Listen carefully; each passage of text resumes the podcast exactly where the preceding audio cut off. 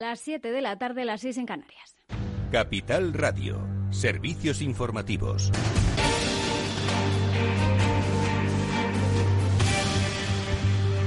¿Qué tal? Muy buenas tardes. Seguimos pendientes de cómo avanza la vacunación y desde la OMS han pedido a los países que esperen al menos hasta finales de septiembre para administrar esas dosis de refuerzo para asegurar que las primeras van llegando a esos países de ingresos más bajos y conseguir con ello ese objetivo del 10% al menos de la población eh, mundial vacunada a finales de septiembre. Lo decía hoy su director general, Tedros Ghebreyesus.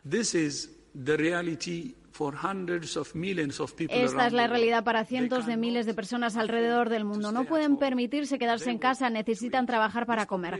Esta población necesita vacunas urgentemente, en especial los trabajadores de la salud, los mayores y otros grupos vulnerables. Y a pesar de que cientos de miles de personas están todavía esperando su primera dosis, algunos países ricos están ya poniendo esas dosis de refuerzo. Es el caso de Israel, que se convertía el pasado viernes en el primer país en empezar a inocular esa tercera dosis de la vacuna, en este caso a mayores de 60 años. Días más tarde, Alemania, Francia y Reino Unido también se han sumado a esta decisión que se está estudiando también ya en España. Precisamente la ministra de Ciencia, Diana Morán, ha reconocido que nos vamos a tener que vacunar muchas más veces contra el coronavirus. Lo decía en una entrevista en La Sexta, donde también ha hablado sobre esa suspensión del ensayo en humanos de una de las vacunas españolas. Detalles, Guillermo Calvo. Así es, Lucía. Hoy ha hablado en una entrevista en La Sexta la ministra de Ciencia e Innovación, Diana Morant, sobre la suspensión de la vacuna española llamada MVA COVID-19S que están realizando los investigadores españoles Mariano Esteban y Juan García Riaza del Centro Nacional de Biotecnología y Biofabri respectivamente. Esta última encargada del desarrollo del prototipo. Esta vacuna ha mostrado una eficiencia del 100% en ratones, la ministra advierte de que no es la última vacuna que está siendo analizada y ha querido dejar claro que una de cada tres vacunas pasan a fase clínica. Lo que sí que me gustaría también es dejar claro que esta es una de las vacunas que está siendo analizada por la Agencia Española del Medicamento, pero hay otras. Eh, hay que um, entender que la investigación es así. Eh, solo una de cada tres vacunas que se están estudiando en el mundo pasan de fase preclínica a fase clínica y solo una de cada cuatro acaban siendo una vacuna que eh, al final sale al mercado y que es usada por, por, la ciudadanía. Por tanto, hay que entender también estos procesos que son siempre complejos. Pero ante todo, pide paciencia y tiempo para que se apruebe la vacuna española contra la COVID-19 para humanos. A la espera, seguimos todos a la espera del informe y, por tanto, de la autorización o no de la Agencia Española del Medicamento, que tiene que tomarse su tiempo, porque además es el órgano garante, y a partir de ahí pues nos pronunciaremos.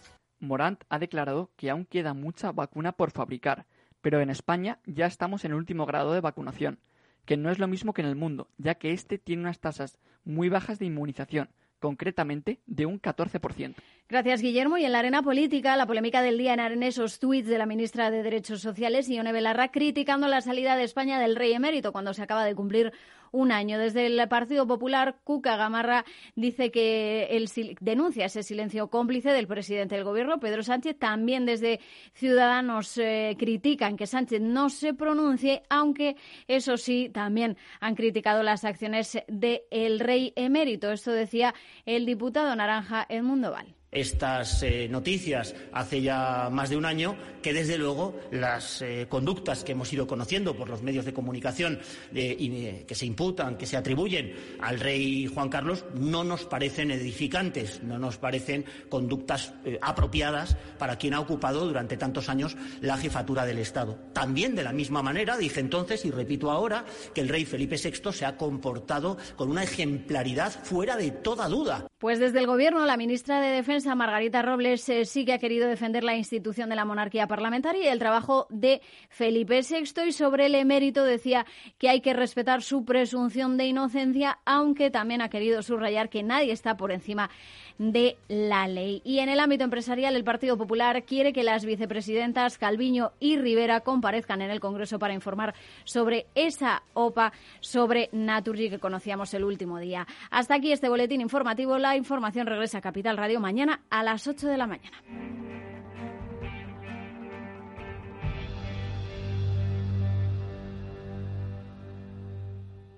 Capital Radio ¿Te interesa la bolsa? Compra y vende acciones o ETFs con 0 euros de comisión hasta 100.000 euros al mes con XTB. Vente al broker mejor valorado por sus más de 300.000 clientes según Investment Trends y al mejor broker para operar según Rankia. xtb.es. Riesgo 6 de 6. Este número es indicativo del riesgo del producto, siendo 1 indicativo del menor riesgo y 6 del mayor riesgo.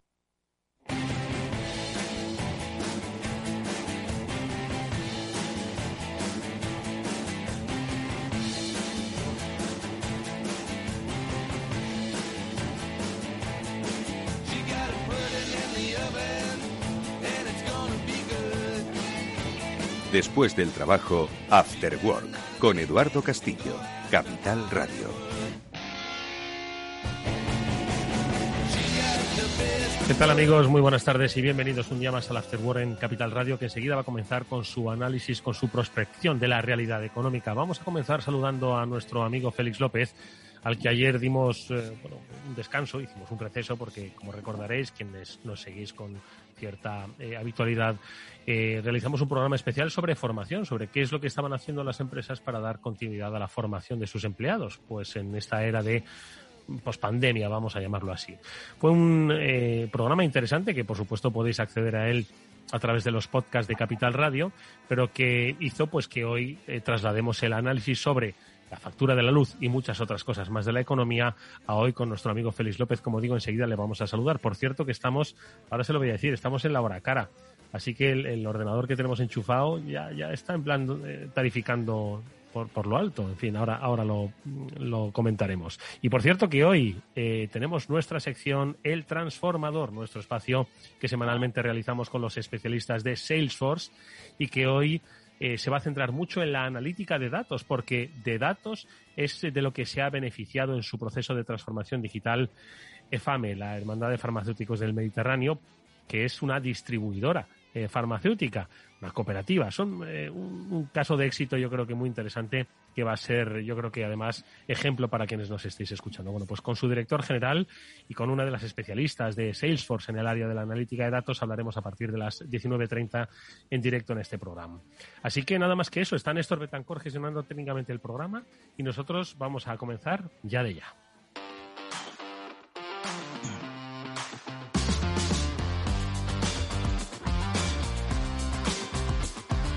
Si miras el dinero y ves una oportunidad, hazte cliente del broker Bank Inter y consigue un bono bolsa de 500 euros en comisiones de compraventa durante tres meses. O si realizas un traspaso de tu cartera de valores de otra entidad Bank Inter, recibirás un bono bolsa de 600 euros en comisiones de compraventa durante tres meses y un 0,10%, un 0,10% más sobre el efectivo de los títulos traspasados hasta un máximo de 600 euros. Es una promoción que es válida hasta el 30 de junio de 2021. Solo tienes que entrar en brokerbankinter.com y hacerte cliente con el banco que ve el dinero igual que lo ves tú.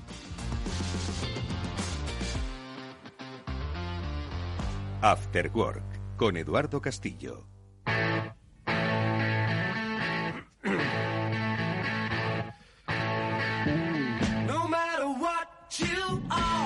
Bueno, pues este programa tiene el privilegio de hacerse en la hora cara de esas horas, de esas eh, franjas horarias que forman parte ahora mismo de la nueva forma de tarificar el consumo de energía eléctrica.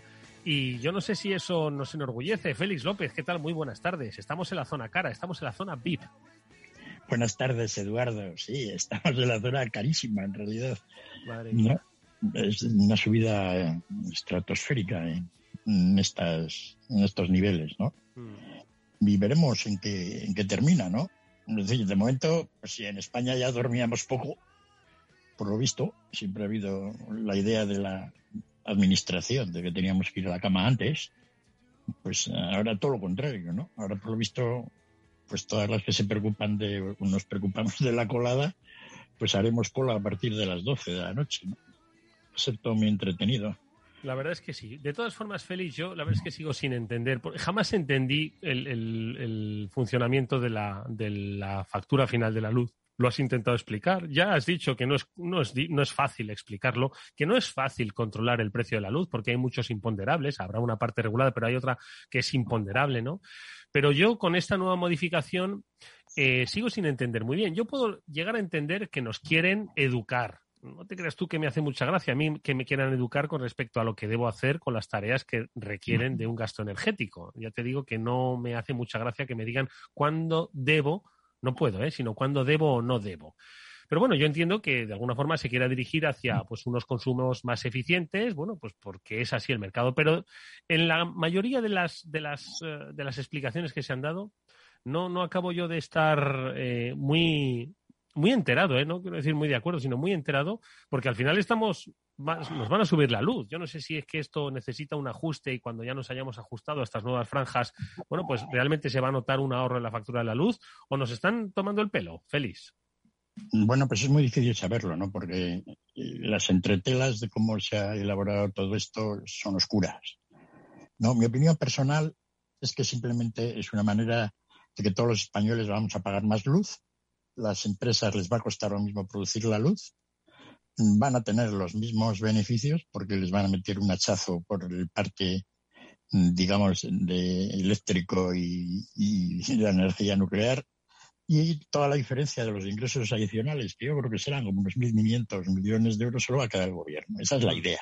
Hmm. No, esto es básicamente una manera de cómo sacar más pasta. Sí. sin más, ¿eh? tal, tal cual elaborada de acuerdo con esto del consumo, etcétera, ¿no? Es decir, tenemos en, tenemos en España un funcionamiento de una especie de mercadillo de energía eléctrica que parece que funciona competitivamente y que entonces cuesta más producir, digamos, la luz en la etapa que estamos ahora, pero eso no es cierto. Es decir, el funcionamiento, como ya lo he contado otra vez cuando he hablado de no tiene nada que ver con un mercado competitivo, ¿no? Ni cuesta ahora dos veces producir la luz de lo que cuesta por la noche. Entonces, ahí estamos, ¿no? Sin embargo, pues a, través de la retórica de los precios de un mercado que funciona de una manera que realmente pintoresca y chapucera, pues se trata de decir que la gente, pues de alguna manera, consuma la energía cuando en realidad dicen que es más barato producirla. es cierto, es algo más barato, pero muy poco a nivel global total. No, la diferencia de producción de los costes totales de producción de la energía por la noche a la hora esta de lujo en la que estamos, pues no es ni un 15% superior. Entonces, todo esto. Y que no es una pasada, ¿no? Porque ese era otro de, las, de los objetivos, ¿no? Bueno, pues hacer que eh, eh, la, producción pues se, se eh, extendiese un poco más a lo largo de la franja del día, ¿no? Y no pues se, evitasen esos costes que suponían en las horas punta, ¿no? En los, en los picos, ¿no? De consumo, ¿no? Entonces, bueno, pues tiene... Sí, pero es que los costes del pico de consumo no cuestan tanto más, como aparece en el precio de la electricidad. Es decir, el precio del pool eléctrico día a día, hora a hora, no refleja el coste, refleja el coste marginal de una manera chapucera también, pero no más allá.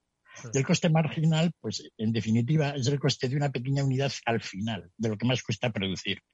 El resto de la producción a lo largo del día y de las horas en que estén, pues cuesta lo mismo producirla.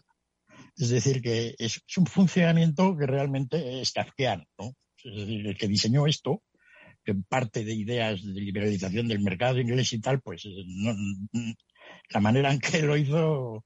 Pero así estamos. Y mientras tanto, pues los españoles yo calculo que pagaremos pues un 6, un 7% más de energía eléctrica. Mm. ¿No? Para que, para que así, de alguna manera, pues estemos educados. He oído yo por ahí que, bueno, pues esta es una manera de, de rebajar los costes, etcétera. Hay algún iluso que dice si la idea del gobierno es que baje el precio de la luz, pues pues que baje el IVA, ¿no? Hmm. Porque el IVA de la energía eléctrica en España, pues efectivamente es de los más altos de toda Europa. Hmm. Entonces, pues que baje el IVA, pero claro, el gobierno no va a bajar el IVA en la situación actual, pero por el forro, claro. ¿No? Y ahí estamos, ¿no? Una nueva movida más de este mundo eléctrico, no tan peculiar, que, que, bueno, todo muy sospechoso a la abierta, ¿no? Las empresas eléctricas se quejan, ¿no? De que les van a meter un hachazo por un lado, pero por otro lado ocurre esto, nunca sabemos qué ha ocurrido en el medio de toda la negociación, ¿no? Hombre, al final de la, de la cadena alimenticia está el, consumidor, que es que es el que siempre pues acaba siendo el gran Paganini, ¿no? De todos los en realidad de todas las de los tira y aflojas de las de los gobiernos, en este caso del gobierno, con el sector empresarial o los sectores de actividad, ¿no? Porque cuando sube el IVA de determinadas cosas, bueno, pues al final esto acaba repercutiendo, como digo, en el eslabón de la cadena que somos nosotros. Cuando aquí le meten un hachazo, pues por, por, el fomento de las energías limpias y tal, al final el hachazo acaba repercutiendo en nosotros, ¿no? Y además, reeducados en cuándo debemos hacer las cosas, ¿no? Sí, no, y además esto lo sabremos pronto. Es decir, saber, sigue, lo intenta, se intentará camuflar con las subidas y bajadas del precio de la tarifa, de que este mes fue más caro que el anterior, ¿no? Mm. Y ahí se tratará de generar confusión. No habrá mucho de ello. Pero saber exactamente que los españoles vamos a pagar más por la energía eléctrica lo sabremos dentro de dos meses. Lo vamos a contar además exactamente. Porque ahora ya es fácil saberlo.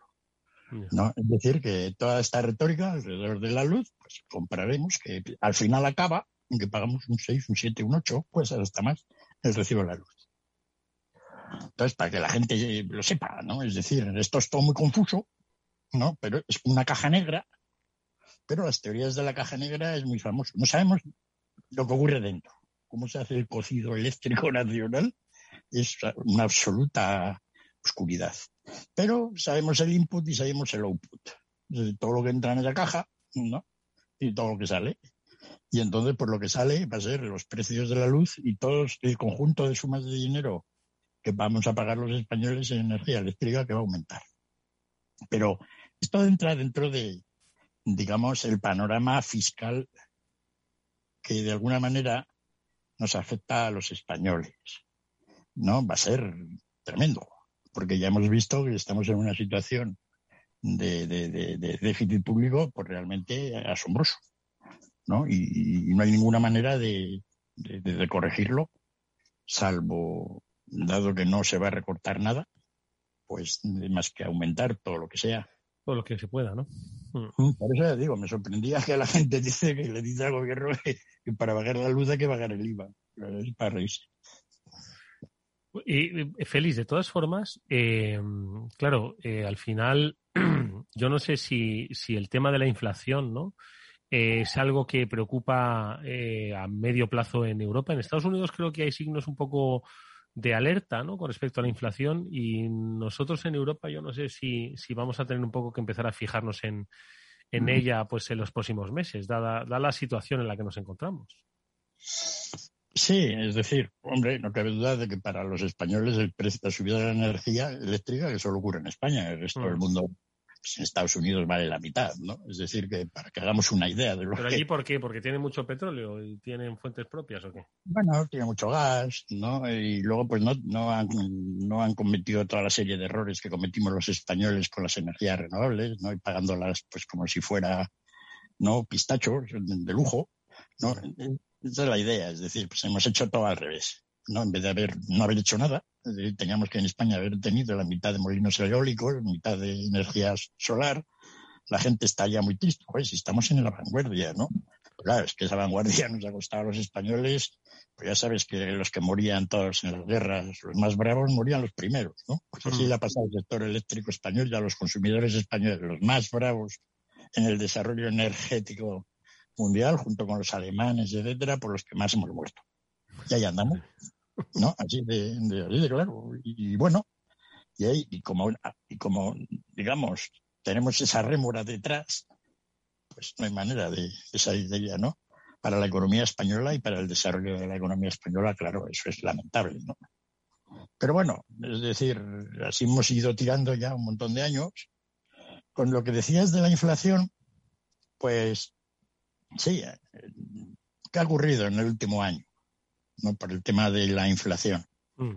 Pues que hace un año regalaban el petróleo. Incluso te pagaban para que te lo llevaras. ¿Te acuerdas, no?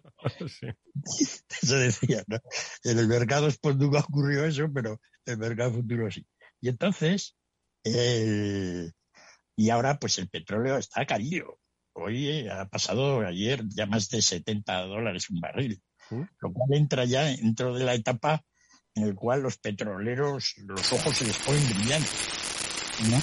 ¿Cómo es en esta situación? Entonces, ha afectado mucho al precio de, todos los derivados del petróleo, ¿no? De hecho, los precios han subido. Pero para eso, para que continúe la inflación, este precio del petróleo te va a vivir de otros 30 o 40 dólares. Con lo cual eso ya no parece muy posible. ¿no? Con lo cual, por esa parte, pues la inflación ya se ha parado.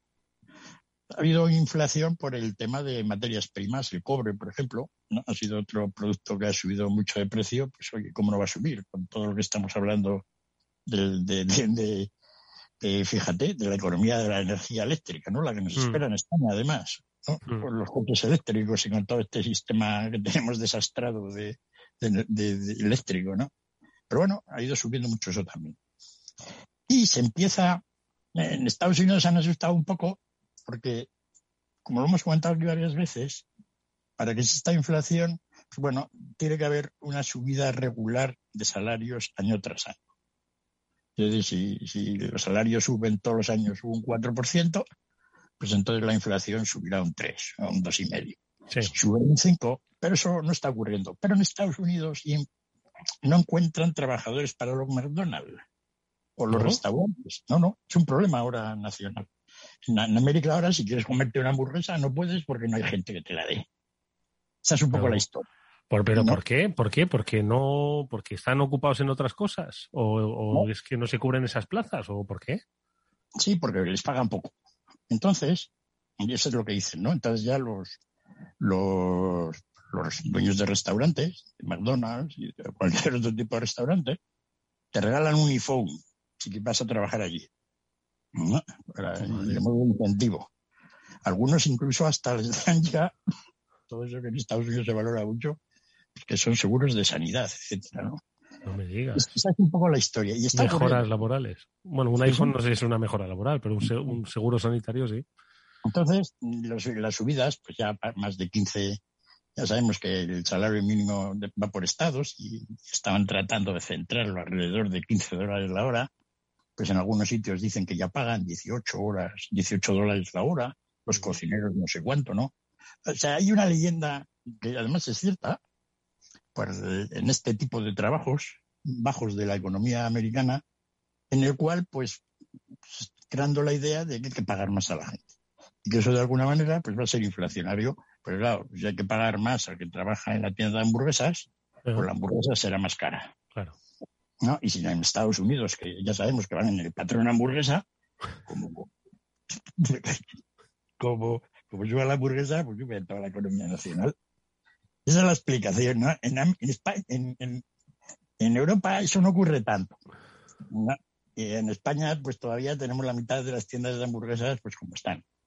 ¿no? Y entonces no hay ese problema. Por lo tanto, pese a que ha habido también subida de precios, porque lo del petróleo nos afecta a todos a escala mundial, no existe la sensación esa de que haya una tendencia a la subida de los salarios. Y por lo tanto, pues que como dice el Banco Central Europeo, la subida de los precios será pasajera. Ya, estamos, un tema realmente interesante porque ahí acaba, ¿no? Es decir, normalmente, antiguamente se hablaba de, pues, de la oferta de dinero, la demanda, etcétera, ¿no? Ahora todo eso ha quedado olvidado. La oferta de dinero, si lo entendemos por todo el papel público que anda suelto por el mundo, es enorme, ¿verdad? Oye, eso me ha recordado, Félix, como estabas hablando de hamburguesas y de inflación, me ha recordado el índice Big Mac, este índice ¿no? que hacía la comparativa de cuánto costaba esta hamburguesa de una cadena de, comida rápida en diferentes partes del mundo, ¿no? Y eh, hmm. lo, acabo de buscar ahora mismo. Madre mía, ¿tú sabes lo que, lo que cuesta un Big Mac en, en Suiza, que es el que encabeza la, la, el ranking? pues tendrás que dar el roles. Madre mía, pues cerca de los 7,29. Entiendo que es en dólares. 7 dólares con 30. Sí, yo lo he utilizado mucha a nivel divertimento con los alumnos, ¿no? Sí. Para explicar qué, qué monedas están sobrevaloradas y cuáles no. Entonces, de acuerdo con eso, pues de acuerdo con si suponemos que el dólar ni está sobrevalorado ni infravalorado, pero una hamburguesa vale el doble en Suecia, esto en Suiza, pues entonces el franco suizo está sobrevalorado, ¿no? Lo cual es cierto, pero no, pero tiene superávit de balanza de pagos, ¿no? Entonces, bueno, es una manera de, de alguna manera saber, oye, está el euro sobrevalorado con el dólar, y es una, es que es un poco la idea general, y entonces, pues uno, uno lo ve ahí de alguna manera. Ocurre que para para calcular bien estas cosas de valoraciones de divisas, pues un producto que es no comercializable no es muy adecuado. No, como, como es una como es una hamburguesa que tampoco te la puedes llevar desde Pensilvania a Andalucía, ¿no? Mm. Y ahí anda, pero sí, es, lo había, lo del patrón hamburguesa, cuando le he dicho un poco la broma esta, es porque América, pues ya sabes, la, la, influencia mental que tiene, ¿no? Y, estaba pensando un poco en, el índice Big Mac, ¿no? Han hecho algunos otros índices de productos, etcétera. Eso es interesante, ¿no? Sobre todo para los alumnos que, que por primera vez, pues, tratan de aprender cosas de, pues, que las divisas valen lo que valen. Pues es una manera de ponerles a pensar en una dirección. Y así ocurrirá con la inflación, ¿no? Es decir, yo no la veo, porque no veo que haya ninguna sensación grande de subida de salarios a nivel mundial. No la veo en China, ¿no? que sería un poco donde ha habido en los últimos 20 años subidas de salarios reales. Mm. Y que de alguna manera, sí es cierto, sí es cierto que dice Charles Woodhart que, que bueno, fue profesor mío hace cuarenta y tantos años, ¿no? En unas clases que yo iba a verle. Y, ya es mayor el hombre, pero es de los economistas monetarios más famosos del mundo, ¿no? Que vamos a entrar, es de los que piensa que sí va a haber inflación en los próximos 10 años o 20, ¿no? Para, para allá, para el futuro. Porque lo que, y lo explica de una manera que va en contra de, de su especialidad, que es teoría monetaria pura. ¿No? Y lo explica a base de situación del mercado laboral mundial. Dice que en los pasados dos décadas o tres ha habido tal afluencia de trabajadores al mercado mundial, pues en Occidente las mujeres que se han incorporado por primera vez al trabajo. Y sobre todo en los países en desarrollo, sobre todo en China, la cantidad de gente que ha entrado en el mercado laboral mundial. Y que eran salarios baratos. Mm. Que eso de alguna manera ha mantenido los precios de alguna manera muy sostenidos y muy contenidos en los pasados 30 años no tanto por el por las políticas de, los bancos centrales, etcétera, sino por esa idea general de que cada vez las cosas costaban menos en el mundo, porque cada vez las hacían gente a los cuales había que pagarles menos dinero. Pero él dice que de aquí para el futuro se ha acabado.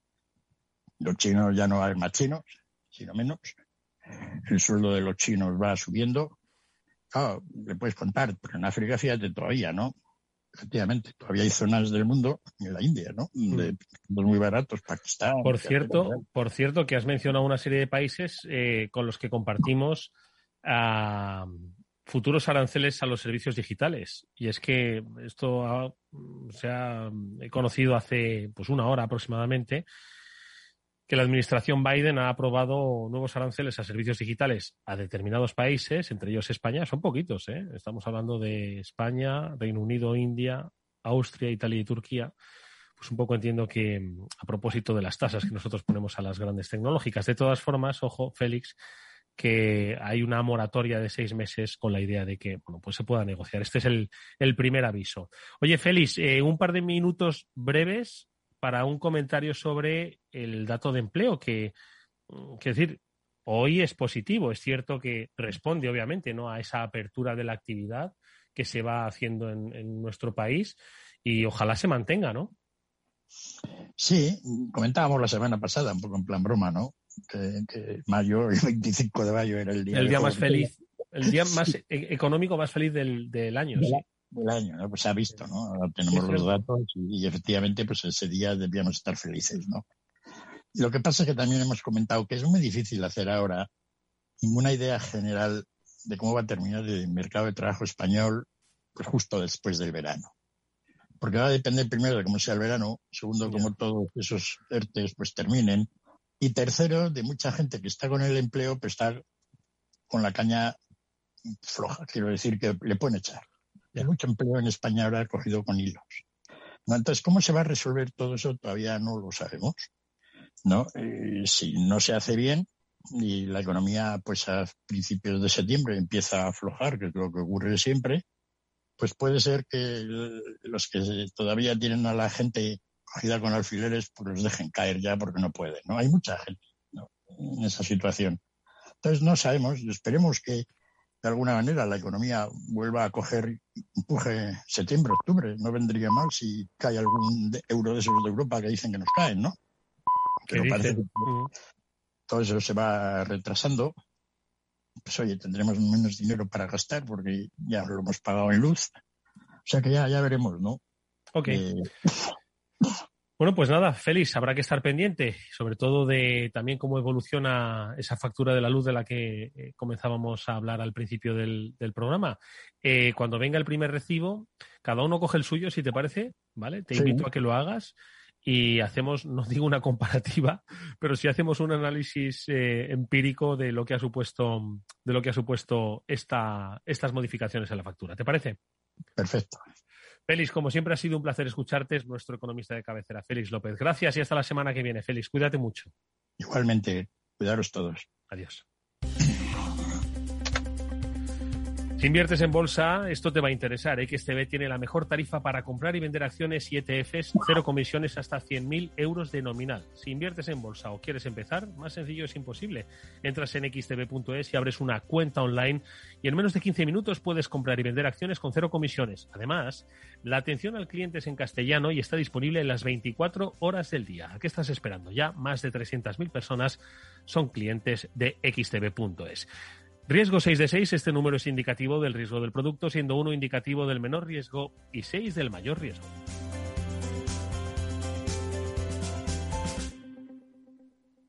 After Work, quizás el mejor momento del día. Valor Salud, tiempo de salud. Su actualidad, sus personas, sus empresas. Todos los viernes a las 10 de la mañana en Capital Radio, con Francisco García Cabello. A continuación, El Transformador, de la mano de Salesforce.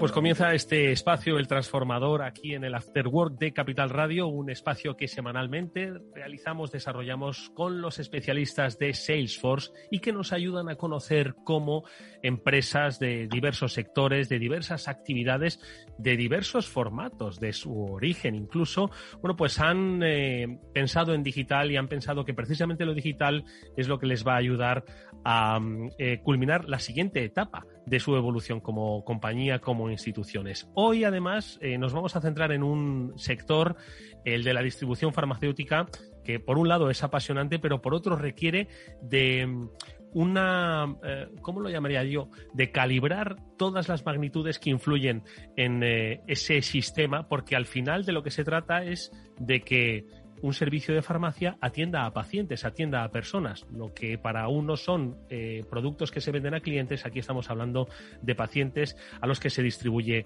eh, fármacos. Bueno, pues con esa sensibilidad especial es de lo que hoy vamos a hablar con eh, nuestro invitado, pero antes saludamos a nuestra experta de Salesforce porque además, si hay algo que yo creo que determina el éxito de un negocio, de un sistema de distribución farmacéutica, es el el de los datos y el hacer inteligencia de los datos. Bueno, pues nuestra experta hoy de Salesforce es Ana Alonso, que es em, vicepresidente del área eh, para el sur de Europa de Tableau, que es el área de analítica de datos de Salesforce, a la que ya saludamos. Ana, buenas tardes, ¿qué tal?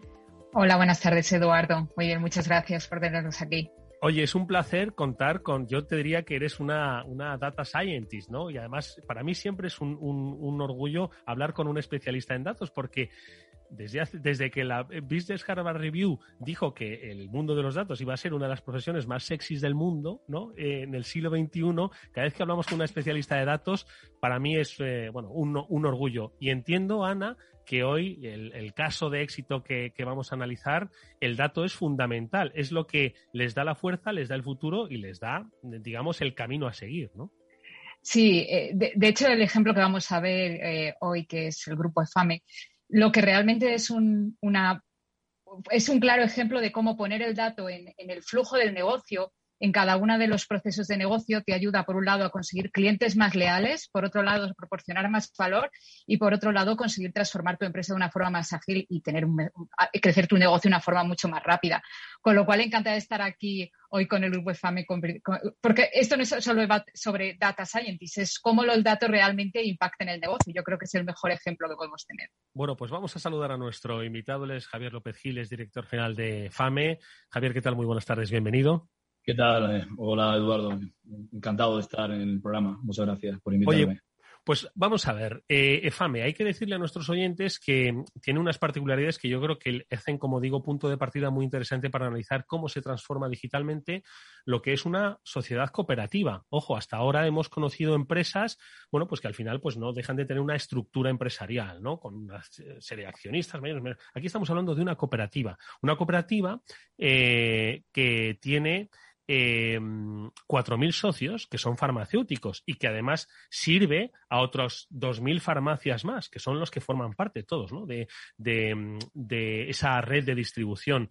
Estamos hablando de una facturación de 1.400 millones de euros en el año 2020. Estamos hablando de una superficie para la distribución repartida en los diferentes hubs que tenéis en la península de 80.000 metros cuadrados. Estamos hablando, eh, Javier, y ya me callo porque es que como veis es dato, dato y dato, mil empleados que, como digo, da servicio a 6.000 farmacias, 48.000 pedidos diarios. Esta es una descripción un poco eh, analítica ¿no? de Grupo EFAME. Sí que me gustaría que nos hablases brevemente de dónde viene esa sociedad cooperativa y cómo se empieza a pensar en digital, Javier. Ok, bueno, te comento, vamos a ver, eh, como bien decía, nosotros somos una cooperativa, lo que pasa es que eh, son cooperativas de mucho tamaño, son muy grandes. la cooperativa nace en Murcia hace 70 años eh, iban muy asociadas, las cooperativas hace mucho tiempo estaban asociadas nuevamente a tu provincia, ¿no? Lo que ocurrió con EFAME es que, bueno, pues empezó a pasar fronteras de otras provincias, empezó a crecer, empezó a abrir almacenes logísticos, eh, sobre todo por todo el arco mediterráneo, y actualmente pues está desde Barcelona hasta Cádiz, eh, incluida también una parte de Castilla-La Mancha, y también tenemos un centro logístico muy importante en Madrid. Además, también estamos en Melilla, ¿no? Eh, somos la tercera cooperativa del país, porque en España hay un fenómeno curioso y es que la distribución farmacéutica, los primeros tres en tamaño, somos todas cooperativas. Es decir, que nuestros dueños son las farmacias que a su vez son nuestros clientes, o nuestros, o son las personas que nos demandan los servicios. Lo que ocurre es que somos, como tenemos ya mucho tamaño, eh, pues estamos muy diversificados. Hace mucho tiempo hay un nivel de tecnología muy alto eh, y bueno, la cooperativa, la diferencia con una sociedad es que su naturaleza es dar servicio. Y de alguna forma, eh, si en una sociedad hay mucha más tensión a la hora de, bueno, generar dividendo, eh, la cooperativa ese dividendo lo vuelve a reinvertir todo lo que puede para seguir mejorando servicios a sus asociados. funcionan francamente bien desde ese punto de vista porque las necesidades de una pyme, una farmacia hay que pensar que en el fondo es una pyme, tiene una facturación media de aproximadamente unos 900.000 euros, por debajo del millón, esa es la media de facturación de la farmacia española, pues necesita soluciones y mucha ayuda. Y las grandes cooperativas, pues se las eh, facilitamos. El caso de FAME fue un poquito especial porque hace ya unos cuantos años eh, abrazamos de manera muy intensa la transformación digital, primero de la propia cooperativa. Ya yo llevo, voy a hacer 10 años de director ahora eh, que ya empiezan a pesar, ¿vale? Un poco. y, sobre todo con un año de pandemia que vale por cinco. Efectivamente. y, bueno, hace ya eh, en un par de. El plan estratégico anterior, eh, acabamos de terminar un plan estratégico 2018-2020, pero es que ya el anterior empezamos a transformarnos digitalmente de manera muy intensa en la cooperativa. Ahí ocurrió un tema muy interesante y es que cuando vimos el potencial de las herramientas digitales para EFAME, su relación con los socios, dijimos, ¿por qué no creamos soluciones digitales a su vez para que nuestros socios puedan eh, fidelizar o trabajar con sus pacientes, ¿no? Con sus consumidores o pacientes finales, ¿no? Mm. Y creamos un proyecto muy, muy interesante. En el fondo es un mini CRM eh, que disfrutan las farmacias y empezamos a transformarlas digitalmente, ¿no? Hicimos un tronco, por decirlo así, y, y han empezado a salir un montón de ramas en estos últimos años Eh, y cuando la gente habla mucho de transformación, ahora es que está todo muy de moda, ¿no? Todo el mundo habla de 4.0, transformación, datos. Nosotros empezamos hace unos cuantos años, tres o cuatro años, eh, y bueno, pues un proyecto apasionante, apasionante. Ana, por lo que dice Javier, me da la sensación de que es la segunda generación de la transformación digital, es decir, que ahí, pues por la, propia naturaleza necesitaron de una tecnologización importante, ese quizás fue el primer paso. Hoy estamos hablando de una segunda generación de transformación digital que va mucho más allá de la tecnología, como ahora vamos a ver, ¿no? Sí, Sí, yo creo que es, por un lado, digitalizarse la propia empresa en sí misma y luego pensar cómo eso lo puedes transmitir en valor para tus propios clientes.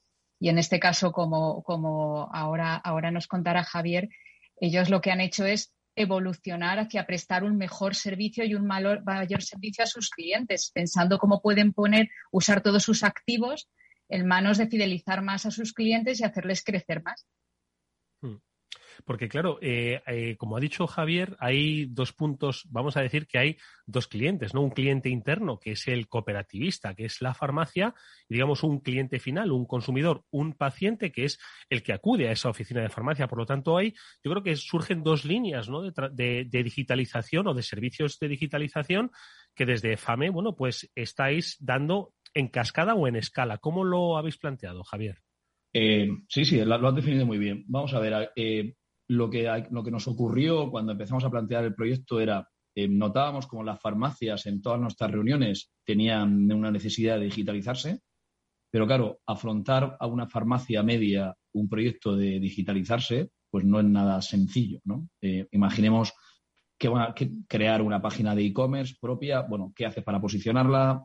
Eh, ¿Quieres crear una app? ¿Cómo la mantienes? Hay que pensar que el, el mundo de la farmacia es muy complejo desde el punto de vista del manejo del número de referencias y datos de salud de los pacientes. Una farmacia media puede estar trabajando entre 8 y 12 mil eh, artículos, pero la realidad es que la distribución farmacéutica que estamos detrás, que son dueños de nuestras farmacias, estamos con un stock aproximadamente de unas 40.000, ¿no? Por eso, cuando uno va a la farmacia y no tiene algo, eh, le dice, no se preocupe, venga usted esta tarde, ¿no? claro, te lo traigo esta tarde, claro, sí, sí. Esa es la clave. Pásate esta tarde que lo tengo. Claro, o si van por la tarde y dicen, no se preocupe que lo tiene usted mañana a primera hora. Detrás de eso hay, un, pues, hay una intensidad eh, muy, muy alta de tecnología en almacenes muy robotizados, ¿no? Ahora la gente habla mucho de Amazon, de que va a empezar a entregar en dos horas. Y yo digo, bueno, la distribución farmacéutica, nosotros EFAME lo llevamos haciendo ya. No, lo inventó hace, exactamente, lo inventó hace años. Lo que pasa es que ha sido todo en silencio. Entonces, la gente, eh, eh, bueno, en España tenemos quizás el mejor servicio de atención farmacéutica del mundo. Eh, tenemos un, un, montón de farmacias, un ratio muy bajo de población por farmacia. Es decir, hay mucha gente que tiene una farmacia muy cerca de su casa. Tiene excelentes sanitarios y además están las cooperativas farmacéuticas detrás que ayudamos a esa gestión, ¿no? Mm. Bueno, por, por resumirte, como es complejo, porque son muchos materiales, muchos artículos eh, y hay también datos de salud, veíamos como las farmacias, algunas que eran un poquito más grandes, empezaban a tener mucha inquietud de cómo digitalizarse, ¿no? Creamos un proyecto, por un lado, estándar, pero por otro lado, tiene que aguantar o tiene que soportar que cada farmacia se quiere particularizar un poquito, porque una farmacia no es igual de otra. Y al fin y al cabo son sus pacientes y son sus eh, consumidores. ¿no? Y bueno, conseguimos crear un producto eh, con la base de Salesforce, eh, muy, muy atractivo. Eh, lo que ocurrió es que una de las cosas que hemos aprendido estos años es que digitalizarse no es poner un software.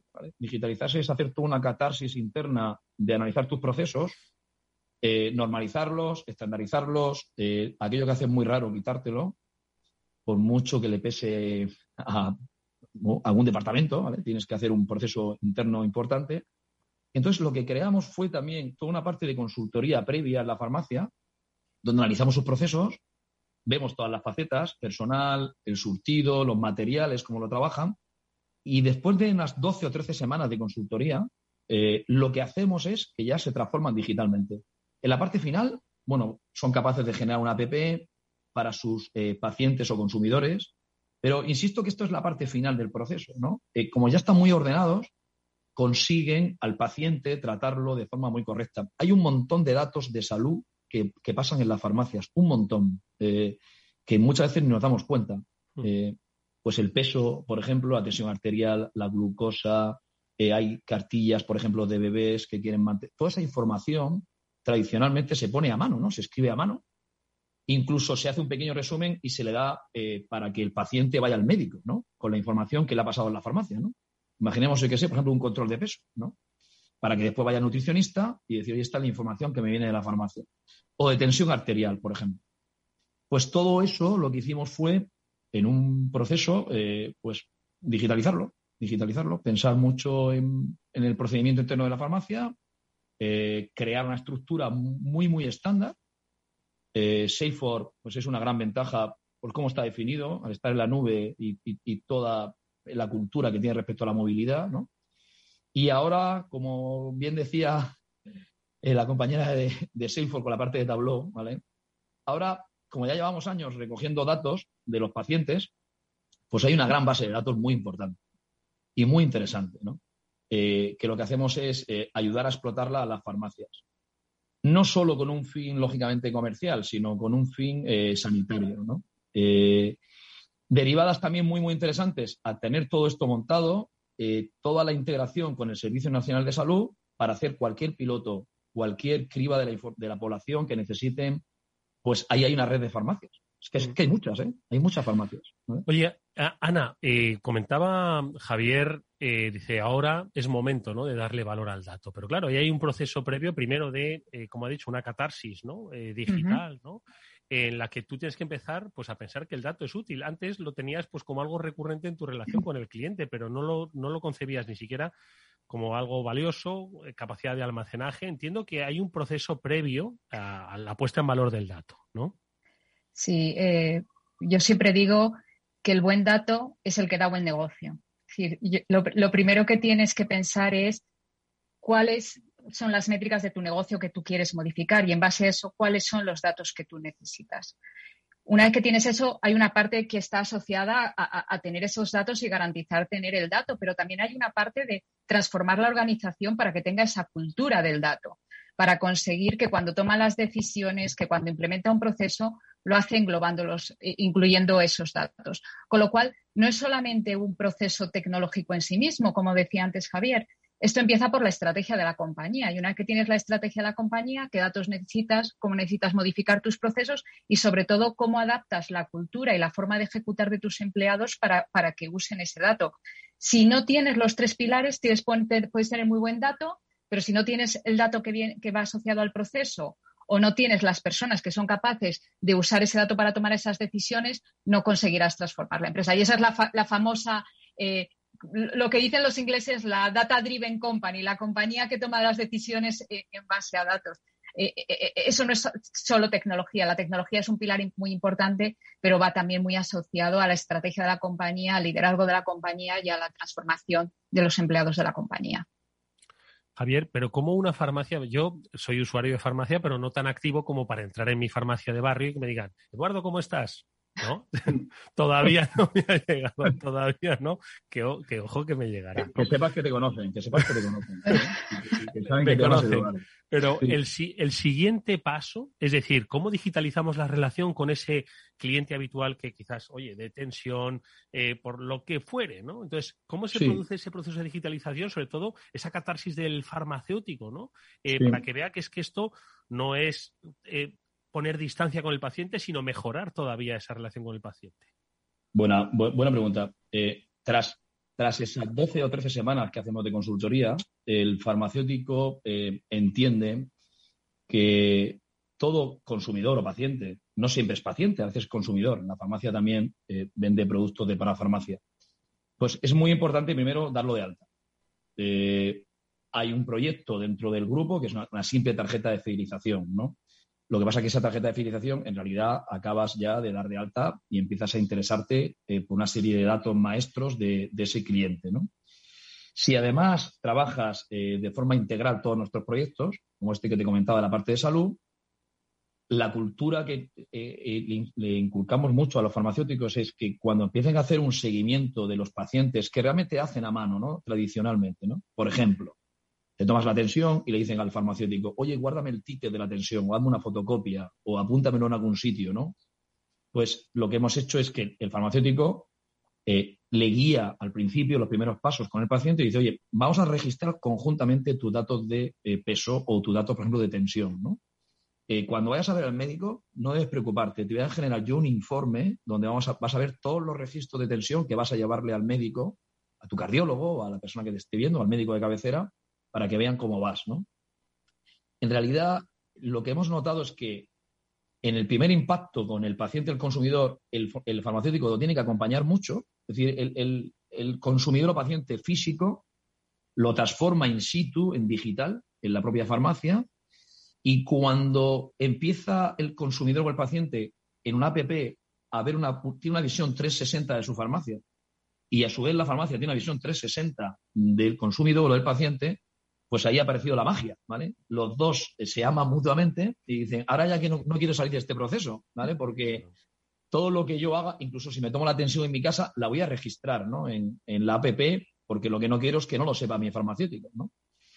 Eh, bueno, es un proceso lento, eh, es un proceso lento, es un cambio. Eh, también es verdad que la parte del e-commerce, que es lo que todo el mundo tiene en cabeza ahora mismo, ¿no? la amenaza de, Amazon y de los players grandes del tema de e-commerce, también ha hecho que las farmacias empiecen un poco a pensar de otra forma.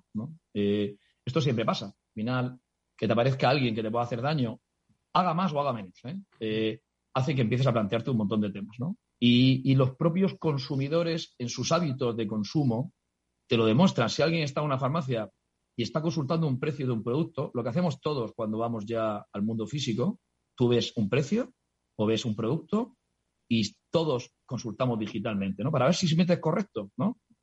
¿no? No es todo el precio, está el trato, está la formación, si está un poquito por encima de precio, uno lo va a consumir en el mundo físico. Si está muy, muy, muy diferencial en precio, no lo va a consumir como los farmacéuticos han visto esto y están viendo que la naturaleza de las nuevas generaciones eh, son nativos digitales, pues bueno, es que ya somos todos una mezcla de físico y digital, ¿no? Eh, pues bueno, pues, pues, sabían que tenían que transformarse, Nosotros hemos creado las herramientas y, nos va francamente bien porque lo que pasa es un tema muy curioso y es que en la medida que el farmacéutico eh, lo que hace es que está haciendo que sus pacientes le sean fieles, o sus consumidores, los fideliza, todavía son más fieles con la cooperativa o todavía le gusta más su cooperativa, que es quien le dé una solución, ¿no?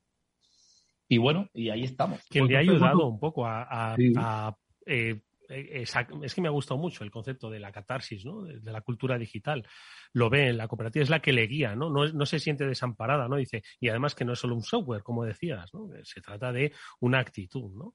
Eh, pero esto está, em, y lo mencionabas antes, Javier, eh, está Tableau en la base. Ana, como responsable de Tableau, un poco por, definirlo, ¿cómo, ¿cómo podríamos hablar como herramienta, como unidad que con base en el dato te da todo por el área de marketing, por el área del CRM?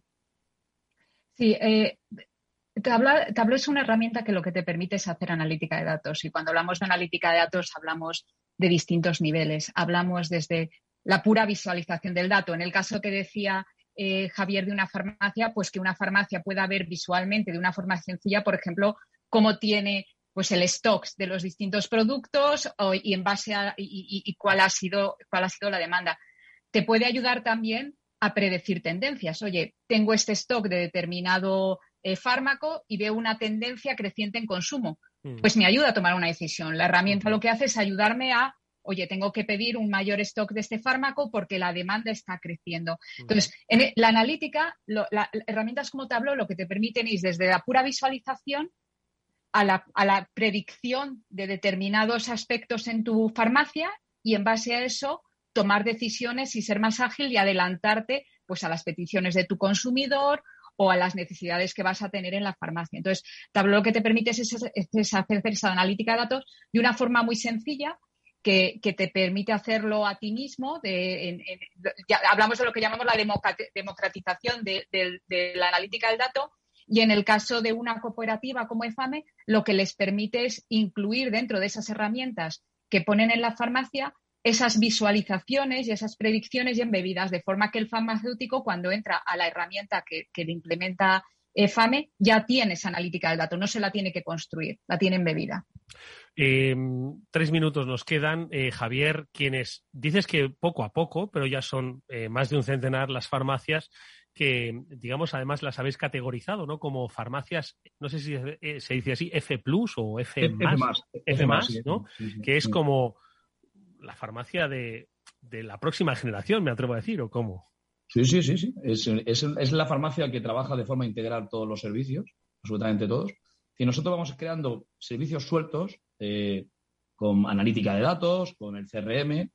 Eh, y por otro lado, hay un tipo de farmacia que es la que hacemos esta consultoría y abraza toda la tecnología y, esa catarsis que hablábamos. Eh, y de esas ya tenemos ciento y pico farmacias, ¿no? Pues es una farmacia que es una farmacia, un tipo de farmacia que trabaja todo, todos los servicios, todos integrados, ¿no? El, sé que ahora está muy de moda que decirse que el cliente es, omnicliente o multicanal pero eh, tiene claro que su paciente es eh, omnicanal y así lo trabaja, ¿no? Eh, este tipo de farmacias, pues, mira, hay un dato sorprendente y es que, como todo al final, si tú trabajas bien, funciona, su parte de, de, venta de lo que no es estrictamente medicamento les está aumentando de manera importante respecto a la media. Uno de los temas que comentaban hace un momento, hay un tema súper interesante, es que al tener un montón de farmacias con información, tenemos medias muy interesantes que ellos se comparan con esa media y le hace mejorar su gestión. Le hace mejorar su gestión en, rotación de stock, en mejorar la venta, en precios, hasta qué punto son caros o baratos en, ciertos productos, ¿no? Y bueno, pues es, eh, la analítica de datos es lo que te da. Si, si, consigues hacer medias y desviaciones correctas de la información, pues tienes una toma de decisión muy interesante, ¿no? Y estas farmacias F+, pues ahora mismo son como, como la niña de nuestros ojos. Bueno, la niña de nuestros ojos es la marca blanca, este es el niño de nuestros ojos, o la marca propia. La marca propia que se llama Interapotec, pues la, el, niño de nuestros ojos es, eh, es F+, la farmacia F+. Oye, eh, Ana, brevísimo. Eh, hemos estado hablando hoy de un sector muy particular, muy especial, que además eh, cumple un, servicio público y social muy importante, pero al que se le, dota de inteligencia digital, como es el farmacéutico, pero la experiencia que nos ha explicado Javier es extrapolable a muchos otros sectores de la actividad, con mayor o menor implicación social, pero perfectamente extrapolable, es decir, la inteligencia del dato. Sí, sí, es, es, es así. Yo creo que, que el caso de FAME es un eh, eh, es, es, un ejemplo claro de que de, cualquier, de cualquier empresa puede usando el dato y pensando en, en sus estrategias de negocio cómo transformarse y cómo usar el dato para, para, tener mejores resultados y dar mejor servicio. Pues quedaos con dos nombres, con Tableau como herramienta, con EFAME como ejemplo. Javier López Gil es director general de eh, EFAME. Gracias Javier, mucha suerte y enhorabuena por ese trabajo y por otros 10 años más. Venga, va. Ana Alonso es vicepresidenta del área eh, para el sur de Europa de Tableau, que es el área de analítica de datos de Salesforce. Ana, mil gracias. Muchas gracias a ti, Eduardo. Muchas gracias a Adiós, Ana. Adiós. Adiós. que nos vemos. Hasta mañana, que volveremos en el Afterword de Capital Radio, como siempre, a las 19 horas, aquí en la sintonía de Capital Radio. Eh, con Néstor Betancor, gestionando técnicamente el programa. Os habló Eduardo Castillo, encantado de hacerlo. Hasta mañana.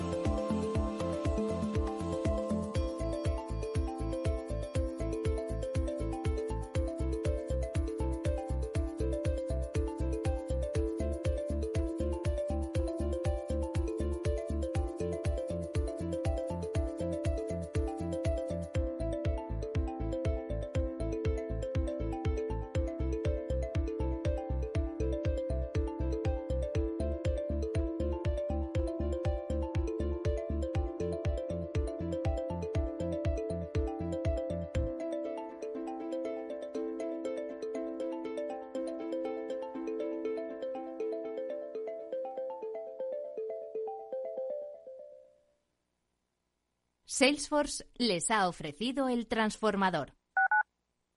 Escuchas Capital Radio, Madrid 105.7, la radio de los líderes.